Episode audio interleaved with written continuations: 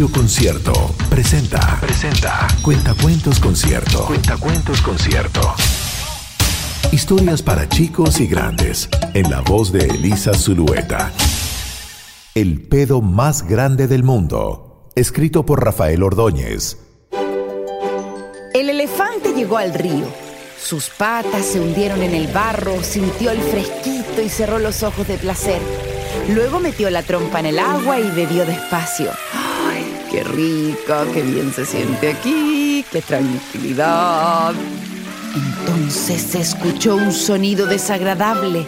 El elefante miró al río y vio como una gran burbuja se deshacía y dejaba escapar un peo. El pedo enorme de un enorme hipopótamo que en ese instante sacaba la cabeza del agua. El elefante pensó que el hipopótamo era un cochino, aunque le había hecho gracia el pedo submarino. Además, él llevaba unos minutos sintiendo un dolorcillo en su enorme barrigota y mirando al hipopótamo, soltó un pedo gigante que sonó como un trueno pequeño. Los dos gordotes animales se rieron un buen rato hasta que apareció una jirafa que sin mirarlo se acercó para beber. Cuando bajó la cabeza y estiró el cuello, levantó el trasero y claro, se le escapó un peo. Un peo que no fue demasiado potente, pero sí muy, muy largo.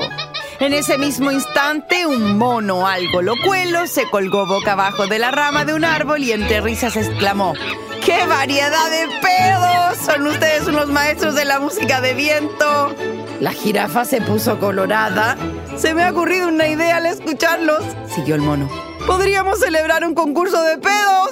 Los tres animales se miraron y entonces escuchó la voz ronca del cocodrilo. Muy bien, yo seré el jurado.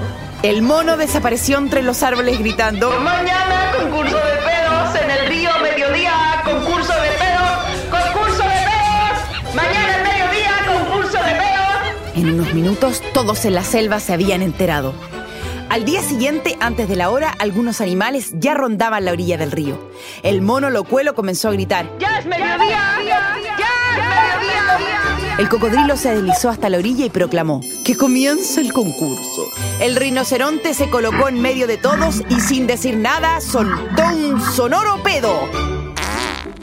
No fue un estallido, pero se podía decir que era un pedo grande, tan grande como el mismo rinoceronte.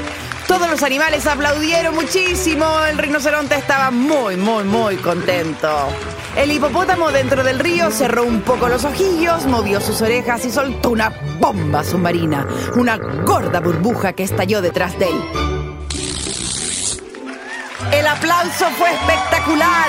El hipopótamo sonreía de placer.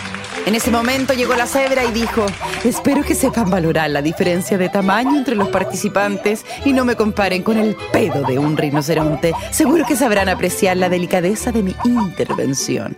Entonces soltó una serie de peos pequeños de la misma duración como si fueran petardos.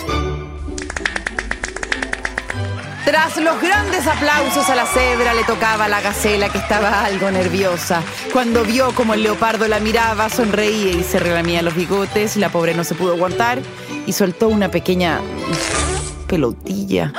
Descalificada, dijo el cocodrilo. Esto es un concurso de pedos, no de pelotillas. El gorila, golpeándose el pecho, consiguió un gran silencio.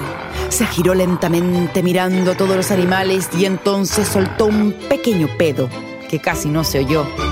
Nadie aplaudió. Un pequeño erizo dijo, pedo pedito, no es de gorila, es de monito. Y todos estallaron en carcajadas. El gorila, avergonzado, se apartó rápidamente. En ese momento llegó el león empujando a la leona.